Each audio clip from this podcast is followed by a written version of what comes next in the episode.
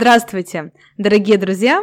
Это третий выпуск моего подкаста с очень банальным, тривиальным названием «Путешествие с Анастасией». Не хватило фантазии придумывать новые заковыристые имена, поэтому пойдем с этим. Итак, я в Аргентине уже 5 дней и хочу поделиться с вами выжимкой своих впечатлений за эти прошедшие дни.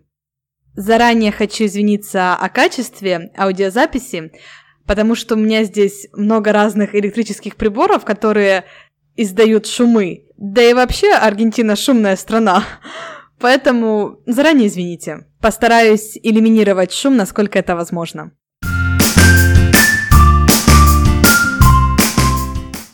Итак, Буэнос-Айрес. Как и упоминала в предыдущем выпуске, я решила пойти на бесплатную экскурсию по городу. Вариантов таких туров много, их предлагают несколько компаний, я выбрала тот, у которого самый высокий рейтинг на TripAdvisor. Тур был пешеходный, по центру города и занял около трех с половиной часов. Такие туры, как правило, проводятся на английском языке и местном. Я присоединилась к англоговорящему гиду Мартину и не пожалела. Очень интересный персонаж. Почему? Во-первых, в начале экскурсии он сразу предупредил, что все, что он будет рассказывать, будет проходить через его видение вещей. Он будет стараться быть объективным, но, тем не менее, у него это вряд ли получится. Поэтому, предупредив об этом, он сказал, можете поставить свои фильтры на то, что я буду говорить, но говорить без предубеждений, не заангажированно у меня не выйдет. И таки да, уж очень он был эмоционален, когда разговоры шли о политике и истории Аргентины. Вкратце, что хотела бы передать вам, то, что аргентинцы не патриоты своей страны, они это признают в открытую, и у них есть на то причины. Проблемы, как везде. Недоверие правительству, высочайшая коррупция на всех уровнях власти. Да и экономика Аргентины сейчас пребывает в сильнейшем упадке. Уже последние 20 лет наблюдается повышение уровня инфляции. В прошлом году она составила 45%, что очень высоко, и продолжает расти. Ясное дело, что местные жители этим недовольны крайне, не поддерживают ни одно правительство, особенно молодое население. Поэтому, например, вот в Испании, в Барселоне очень много аргентинцев, многие уезжают, потому что не верят власти. Ну, что вам сказать? Проблема везде распространенная, но Аргентину жаль, потому что страна очень большая, и тоже с ее сельскохозяйственной сферой могли бы многого э, достичь. Тут можно провести параллель с Украиной. Однако сейчас страна переживает очень сильный экономический кризис. Местная валюта песо обесценивается очень быстро. То, что буквально год назад стоило 100 песо, теперь стоит 150 как минимум. Зарплаты не растут при этом. И не вводят новые купюры, кстати, что неудобно. Приходится носить с собой пачку толстую денег по 100 песо, которые обесцениваются, потому что в обиходе практически нет купюр 500 песо, 200 песо. Начинают печатать, но очень мало. Банкоматы забивают сотками. И поэтому предупреждают, снимайте деньги заранее с банкоматов до выходных, потому что быстро расходятся бумажные деньги с банкоматов, а на выходных их не пополняют. Местное население очень любит доллар и вообще хотело бы, чтобы все иностранцы платили в долларах за все, потому что уже не верят местной валюте, не доверяют ей. На улицах э, много желающих обменять иностранную валюту на песо. Интересно, что таких людей здесь называют арболитос, что значит, как ласково сказать, деревце. В общем, валютчики повсюду. Еще хотелось бы раз вернуться к вопросу инфляции в Аргентине, э, к иллюстрации этой инфляции непосредственно. Гид рассказывал, что когда он был младше, лет 20 назад, до того доходило, что пока в магазине возьмешь продукт с полки и дойдешь до кассы, цена может уже повыситься. Всегда в магазинах был огромный ажиотаж людей, которые скупали все, что можно, потому что не факт, что продукция будет доступна и какая цена на нее будет. Как видите, экономические проблемы Аргентины нам знакомы. Из-за такого спада процветают карманники. Их здесь очень много. Меня неоднократно предупреждали, предупреждают постоянно о том, что с телефоном по улице не ходи, сумку ближе к себе, будь бдительна, будь на чеку, потому что есть разные схемы, когда там подходят, краской обливают даже, и потом э, незаметно обрабатывают, так сказать. Даже во время экскурсии у второго гида, который местный, сам с Аргентины, с Буэнос-Айрес, у него украли часы. хотя вокруг была группа испаноговорящая, которой он проводил экскурсию. Все были туристы, приезжие. Ну, как-то вот так прошел по улице, и буквально за долю секунды с него стянули часы. То есть бдительность здесь и вправду должна присутствовать каждый день. Кстати, насчет группы очень многочисленная была. А, группа, много было туристов а, с самой Аргентины, с других э, стран Южной Америки, а также с Европы. И американцев тоже было немало. Наша англоговорящая группа состояла из человек 40.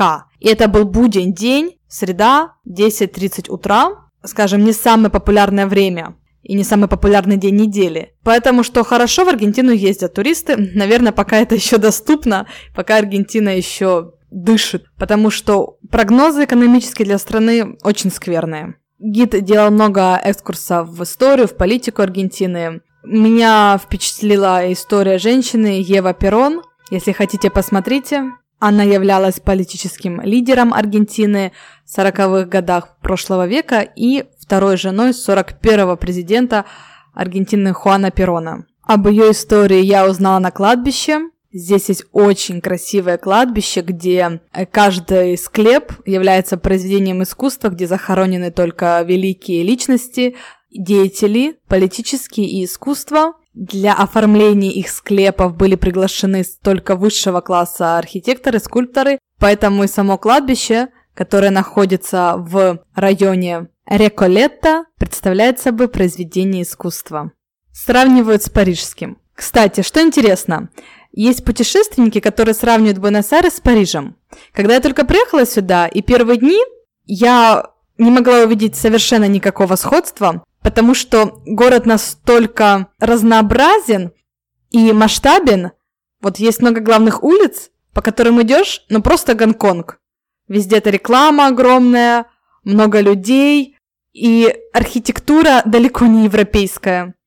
Но буквально вчера я прошлась по другим районам, где и вправду, как в маленьком Париже, Э, здания величественные с такой лепкой. Это в основном здание банка или страховых компаний.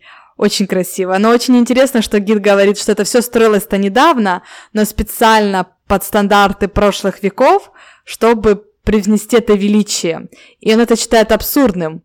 Мол, почему мы смотрим назад, почему мы ориентируемся на Европу, которая была несколько столетий в прошлом, если мы должны строить современное здание, идти в будущее. И, кстати, современные здания здесь тоже есть, высокие стеклянные небоскребы.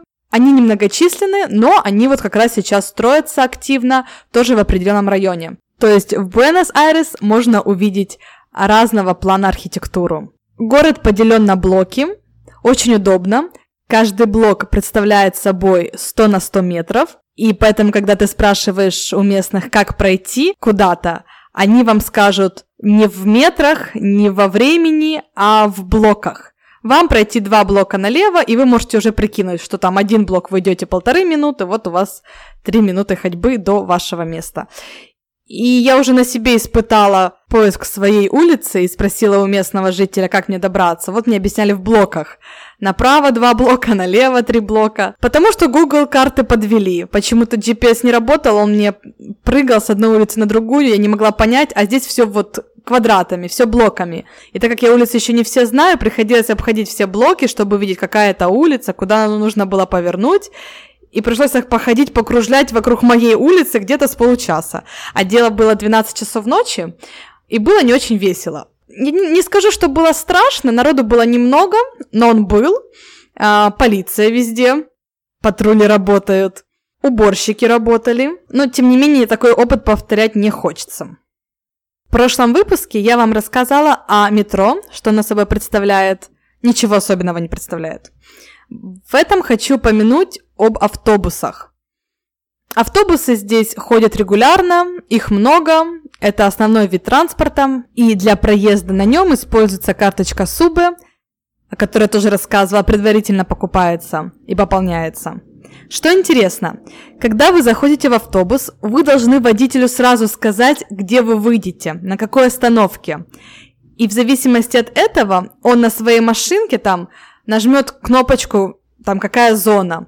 И от этого будет зависеть стоимость проезда. Система, казалось бы, интересная, да, и возможно, где-то верное, но для туристов, которые вот только приехали, еще город не знают, и я одна из них, это несколько неудобно, потому что не всегда понятно, где ты выйдешь, и Google Maps не всегда мне показывали четко название остановки.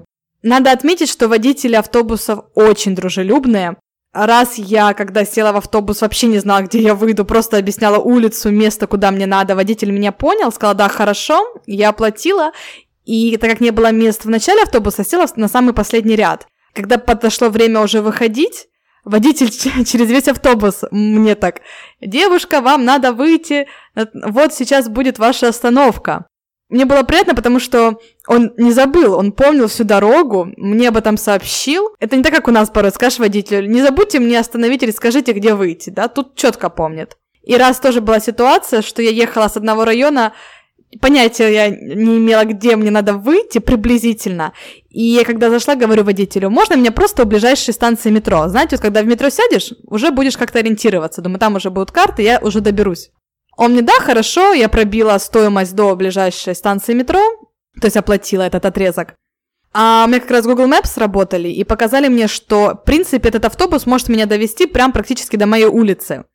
Я потом подхожу к водителю, а он мне уже говорит, что вот ваша остановка. Я подхожу к нему, говорю, я смотрю, что могу доехать прямо до своей улицы. Могу ли я доплатить вот это расстояние? Там расстояние было еще полчаса езды. И таким образом э, проехать дольше. Он сказал, нет, нет, платить не надо, не волнуйтесь, я вам скажу, когда выходить. И таки да. И таки сказал. Очень приятные их отношения. Люди реально помнят, люди реально стараются помочь иностранцам. Насчет людей, местных жителей.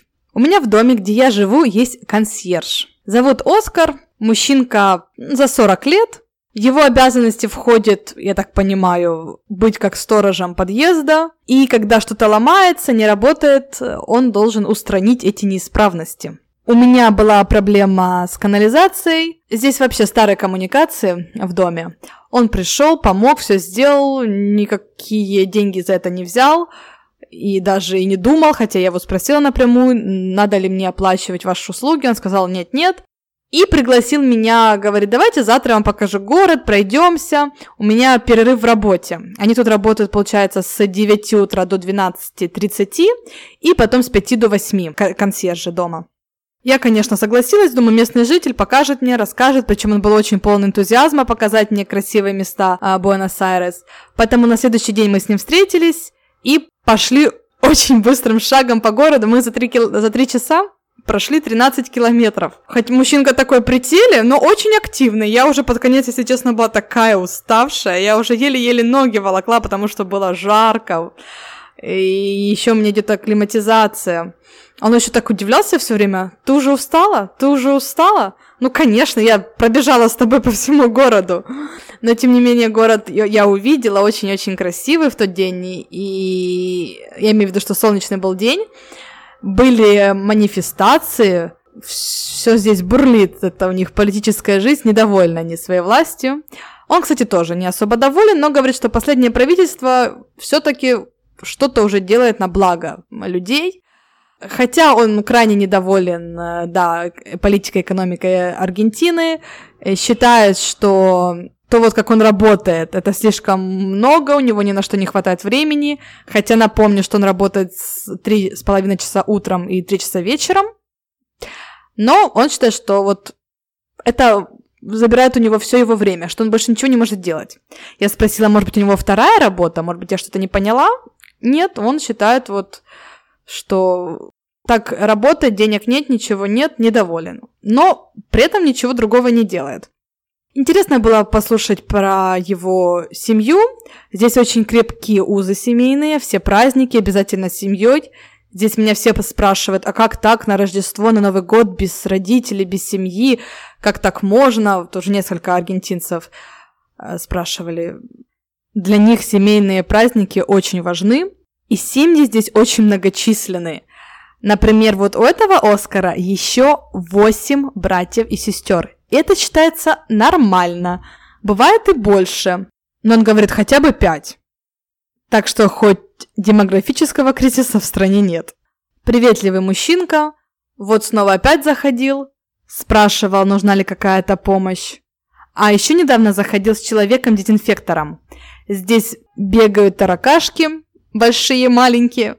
Ну, не так, чтобы много, но одного можно в день увидеть. И раз в неделю приходит человек с э, прибором, таким как пылесос со шлангом, и проходит по квартире. Запах остается крайне неприятный. Я вот проветриваю уже несколько часов, чтобы от него избавиться, но надеюсь, это поможет избавиться от тараканов. Или хотя бы не даст им возможность активно размножаться. От тараканов перейдем к высокому. В Буэнос-Айрес очень много театров. И основным является театр Колон. Это оперный театр, входит в пятерку лучших оперных театров мира благодаря его акустике был построен в 1908 году и по сей день активно осуществляет постановки и принимает гастролирующие трупы. Здесь очень ценят русских композиторов, и я была на русской постановке «Русский балет», «Баядерка», балет в четырех действиях. Очень понравилось, особенно акустика. И вправду, музыка звучит так объемно, как я, наверное, никогда не слышала. Причем я стояла, не сидела, а стояла на балконе на шестом этаже, так как считается, что там звучание наилучшее. Рядом со мной стояла женщина, аргентинка. Какие они все болтливые. Сама подошла, начала разговор, активно рассказывала, активно спрашивала.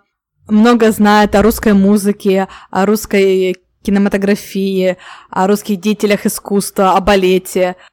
И говорит, что часто так приходит э, в этот оперный театр и прям садится на пол и слушает, что было и в этот раз. Конечно, внутреннее убранство театра очень пышное, очень красивое, выполнено в стиле Ренессанса.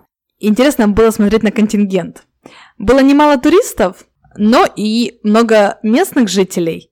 Причем все были одеты с иголочки. Костюмы, вечернее платье, сама элегантность. Что не скажешь о нас, туристах, которые стояли в джинсах и кедах.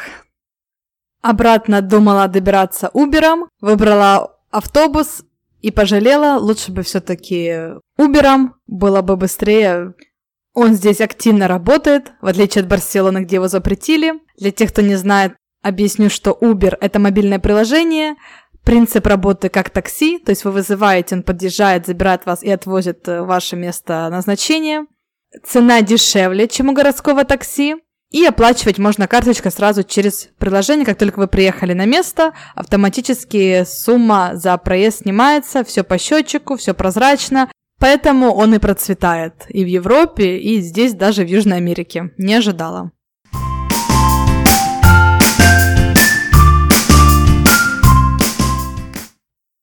Вот такие они новоприобретенные взгляды в Аргентине за последние несколько дней. Еще раз извините за качество, здесь всегда постоянный шум. Окна не вакуумные, на улице всегда машины, гул. Водители любят пищать, пипикать. Кстати, вот была такая статистика, нам сказал гид, что каждый городской автобус нарушает свет светофора, то есть проезжает на красный, три раза в час. Неудивительно, что здесь нервные водители, пешеходов не пропускают, тоже надо быть всегда на чеку. Ну и вообще, народ не спит. Я же говорю, вот ночью проходила, народ тусуется. Спасибо за ваше внимание. Всего хорошего!